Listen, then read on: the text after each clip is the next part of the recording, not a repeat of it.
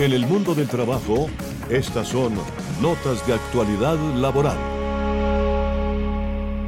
Entonces, el tema es propio para que el doctor Octavio nos acompañe y nos diga cómo le parece esa historia que se refiere a esos problemas que está viviendo los rapitenderos que trabajan para una organización que se llama RAPI, pero que no tienen seguridad social y que si reclaman algo, inmediatamente les dicen, ustedes no tienen que reclamar aquí nada.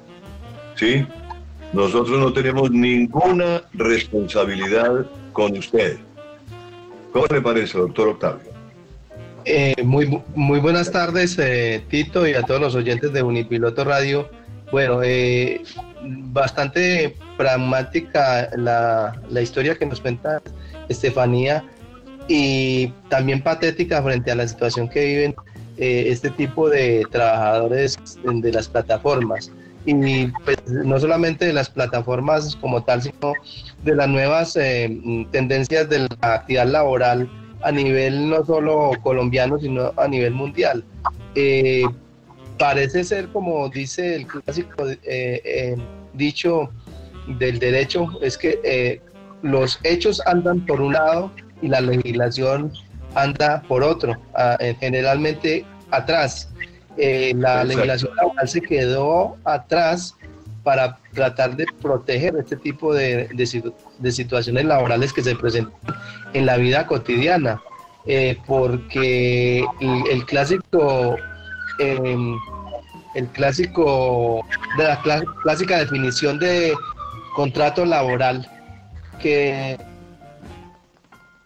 como es la subordinación, la prestación del personal del, servicio y la, y, la remuneración, pues aquí quedan desdibujadas en este tipo de, de, situaciones laborales que se presentan ahora con la nueva tecnología. Entonces, bien vale la pena un llamado de atención al legislador para que trate de ajustar, ajustar y ajustarse a la nueva realidad social que se presenta en la vida laboral del país. El mundo del trabajo está con ustedes, oyentes amables de Unipiloto Radio.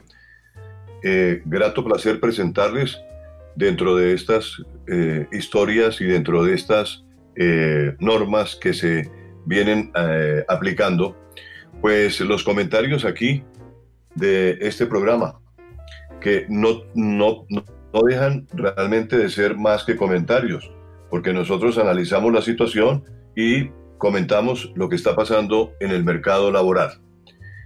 Eh, quiero invitar al estudiante Mateo Guío y a Kendrick Skinner para que nos hablen de las tendencias mundiales del empleo juvenil, porque las tendencias mundiales eh, del empleo juvenil están afectadas hoy en día, ¿no es cierto? Con la, con la pandemia, con todo lo que está ocurriendo, pues traíamos unas tendencias hasta, digamos que hasta enero de este año, y empezaron a cambiar totalmente las tendencias.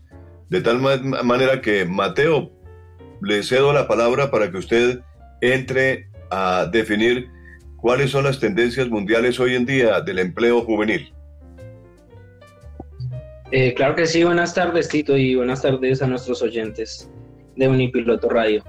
Eh, pues también pues de principio también queríamos hablar sobre un movimiento internacional que reclama por la destrucción de la naturaleza y eso es a causa del calentamiento global, lo cual pues los políticos y sus votantes ignoran esta crisis ambiental y ecológica. Eh, bueno, también en cuestión de los sujetos legales laborales jóvenes, eh, pues los jóvenes aportamos como nuestra energía para las unidades de producción y pues es un grave error la discriminación por el fallo de experiencia. Em, también queremos como romper eso y eh, que hay que abrir el espacio laboral con una metodología que, se, que sea como un seminario investigativo que los potencie y los desarrolle. Como pues dichos espacios educativos se pueden enriquecer con un cineforo, las artes plásticas, la danza, la música, todos estos estas metodologías didácticas y pues organizados y sistematizados, pues también mediante de, contenidos pedagógicos que permitan reflexionar sobre, sobre las, ¿qué? el acoso laboral, el desempleo y la ética profesional. Eh, pues eh, mi compañero Skinner también les va a ampliar esta información. Bueno, buenas tardes. Como lo planteaba mi compañero Guido, pues a los jóvenes trabajadores también se les puede implementar una tecnología de la información que es posible guiarlos paso a paso, si son inexpertos en tiempo real. Asimismo, la empresa echando a mano de su sistema de gestión salud y seguridad. Bueno, aquí un dato curioso, que la mayoría de los jóvenes en Latinoamérica por su situación de pobreza se encuentran en condiciones de vulnerabilidad, lo que hace que para su primer empleo se atienda a explotarlos y a marginarlos de oportunidades, tanto de formación como ahorro para su futura vivienda o estudio. Como nos lo planteaba mi compañero Guido, es un poco más difícil que nosotros los jóvenes estemos capacitados para un empleo o por la experiencia. Básicamente todo lo que nos habla el trabajo juventud. Sí, claro, eh, pues digamos, nosotros los jóvenes al momento que ya recibimos nuestros cartones de profesionales, pues eh, es muy difícil conseguir un trabajo, ya que pues siempre nos van a tildar como de inexpertos y de pronto que no hagamos bien nuestro trabajo. Pero pues yo creo que deberíamos como abrir más las puertas, ya que pues para algo nos, nos instruimos de conocimientos. Claro, tenemos realmente eh, varias cosas para, para, analizar en ese, en ese tema, ¿no? muchas veces los estudiantes recién que salen egresados de la universidad, pues eh, se someten incluso a trabajar en oportunidades gratis y dicen, a mí lo que me interesa es tomar experiencia, porque de todas maneras la experiencia es una práctica importante que al estudiante le viene bien tenerla para adjuntarla a su hoja de vida. Antiguamente los estudiantes, digamos que cuando no se exigía demasiado, cuando simplemente con un cartón de bachiller la persona salía y conseguía empleo, pues también le decían, tome experiencia y verá que le va, muy bien con la experiencia. Después entraron ya a exigir el cartón de profesional. Entonces, cuando te exigen un cartón profesional, ¿qué pasa con eso? Que tú necesitas que la universidad te forme y te dé una, digamos que una, un bagaje muy grande de la forma como vas a llegar a un empleo bien preparado. Pero tú, tú llevas la técnica, más no la práctica. Porque en la universidad, pues en algunas universidades se, da mucha preponderancia a la teoría y no a la práctica. Desde luego que eh, es conveniente también llevar la práctica y decir, así como yo soy profesional y tengo la teoría, quiero tener la práctica. Eso, digamos que es un terreno, un terreno difícil, pero que no es de difícil eh, lograrlo. Porque usted con un año de práctica, usted prácticamente está haciendo eh, realmente una, una judicatura, ¿no? Y esa judicatura le va a brindar la oportunidad de subir, de ascender, de, echar para adelante. Entonces, sí, claro. Eh, esa, es la, esa es la situación. ¿Tenemos algo de música, me decía Mateo? Eh, claro, sí, señor. Eh, mi compañero Kendrick, él, tiene, la música, sino que quería hacer como un, como un, paréntesis acá. Eh, también enfocándome en la, universidad. digamos, la universidad piloto también se enfoca en eso, que sus estudiantes también tengan la práctica. Que digamos, con su, su diversidad de horarios, hay muchos jóvenes que, digamos, ya después de su quinto o sexto semestre, lo que hacen ellos es, ponerse a trabajar, coger experiencia y no dejar el estudio. Entonces, así ya para cuando ya tengan su cartón, tengan al menos un poquito de experiencia y ya puedan conseguir un empleo más fácil. Claro. Le voy a contar una historia, Mateo, de una persona que viajó a Estados Unidos y se llevó todos los cartones traducidos con eh, apostillaje, absolutamente todas las cosas, con todos los sellos del Ministerio de Educación, se llevó todo, ¿no? Eh, esa persona tenía el interés de tal vez de hacer un MBA o de, estudiar una, una especialización eh, en Estados Unidos. Pero resulta que en Estados Unidos la situación se puso crítica para la familia que no le pudo pagar una universidad allá porque las universidades son muy costosas.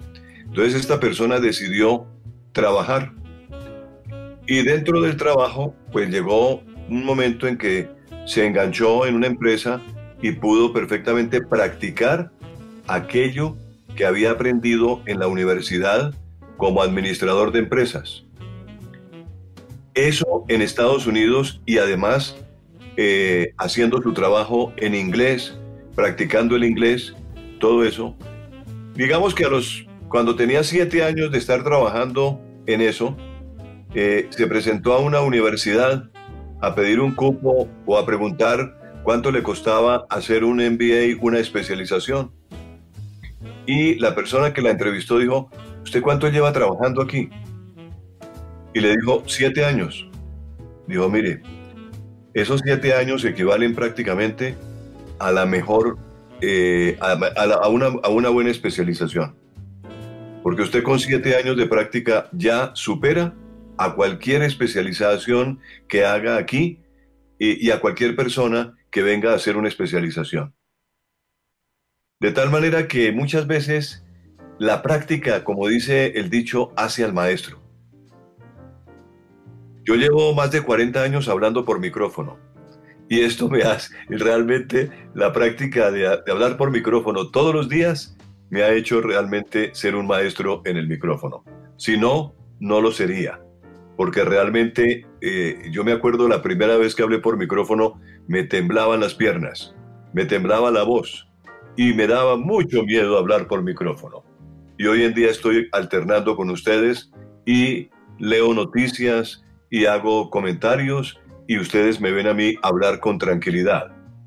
Entonces, esa es la, la, sensación número uno que hay que vencer, el miedo y hay que, hay que salir adelante. Practicar, que cuando uno practica lo que aprendió, seguro va a ser un buen profesional. Bueno, hay varias cosas que hemos dejado en el tintero en el programa pasado y una de ellas es las plataformas digitales la productividad y el empleo en Colombia, que se desprenden de estas plataformas. Las plataformas digitales que hacen parte del diario vivir y que han jugado un papel primordial en la pandemia del COVID-19.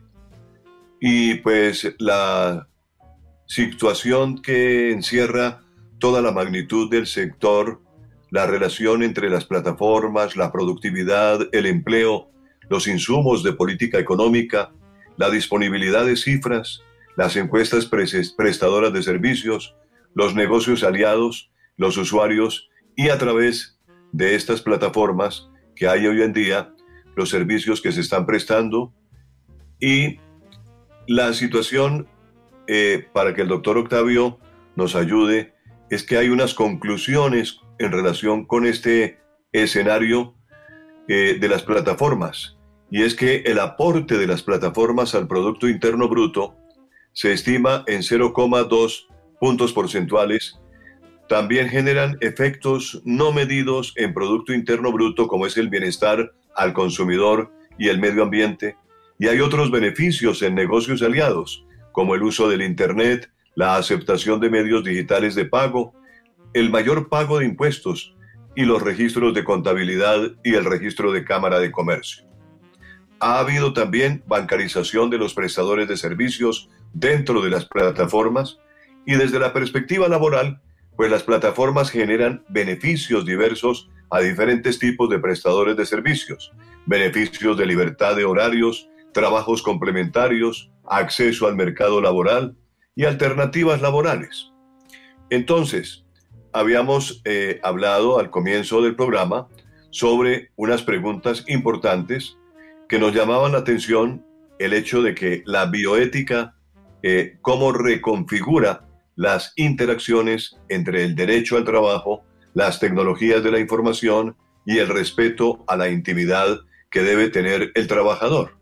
Esa es una de las preguntas. Doctor Octavio, tiene usted la palabra. Eh, sí, eh, efectivamente, eh, ese nuevo panorama que muestra la vida laboral también es una, un desafío para la, para la sociedad, para las sociedades del mundo, porque tendrán que plantear nuevas maneras de enfrentarse a, las situaciones de la actividad laboral, eh, cómo debe ser esa relación entre trabajador y, patrón, o si es que ya eso desapareció, esa vieja eh, situación de que había un trabajador y un patrón, o hay otras nuevas relaciones, quizás de otro tipo. Entonces ahí hay todo un planteamiento filosófico en que cómo es que se van a, a, dilucidar todas esas relaciones que surgen en, en, el, en ese nuevo quehacer de la productividad.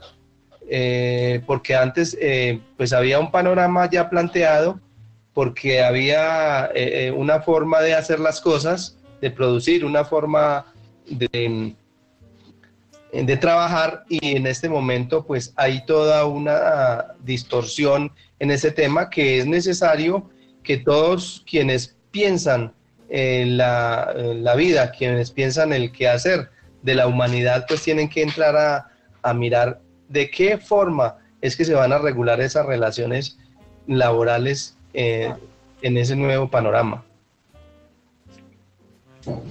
Claro que sí, doctor Octavio. Eh, pues la, siguiente pregunta es si las interacciones entre el derecho al trabajo, las nuevas tecnologías de la información y el respeto a la intimidad al trabajador deben reformularse a la luz de la bioética. Sí, claro, esa es un eh, precisamente las nuevas eh, eh, tendencias de la bioética buscan precisamente alternativas para tratar de garantizarle a esas nuevas a, esos nuevos sujetos eh, laborales eh, cómo pueden tener una garantía de, que sus derechos no van a ser vulnerados en, una relación que ya no es que es muy difícil de que, se escapa que si bien pues eh, puede ser regulada por lo menos no existen herramientas jurídicas a la luz de las legislaciones actuales que existen quizá en el mundo. Hay un vacío legal ahí y eso ha generado que las, eh, esas relaciones pues se tienda al atropello, al, acoso laboral, a la explotación económica. Y ahí pues el, el papel del filósofo, del bio del, papel de la, del estudioso de la bioética, pues es el que tiene que entrar a regular eh, y a priorizar, eh, colocando siempre, como dice la bioética, pues en el centro, en el centro de esa actividad al ser humano como tal, a la vida, que donde prime la vida y no, y no prime el factor capital ni el factor productivo, sino que prime en, ese momento eh, la protección de la intimidad, la protección de los derechos fundamentales y la protección de la misma eh, derecho a la remuneración. Entonces sí hay una, eh, ahí tiene que haber unas fuertes em, regulaciones a nivel constitucional, a nivel legal eh, y a nivel internacional en, en, las legislaciones y en los en acuerdos y convenciones internacionales Mm, para que eh, evitar que grandes multinacionales, grandes capitales entren a eh, beneficiarse y a pauperizar eh, a las clases menos favorecidas, tal y como aconteció. en la época del el culmen del capitalismo, donde eh, mm, el capital, pues eh, mm, el dueño del capital explotaba sin cesar, colocaba jornadas de trabajo excesivas y donde primaba simplemente, simple, siempre era la utilidad y la ganancia y no se tenía en cuenta al, ser humano como tal. Entonces aquí hay una nueva tendencia ya en la época postmoderna donde tienen que em, eh, nacer otras herramientas de regulación. Gracias, doctor Octavio, por acompañarnos con estas conclusiones.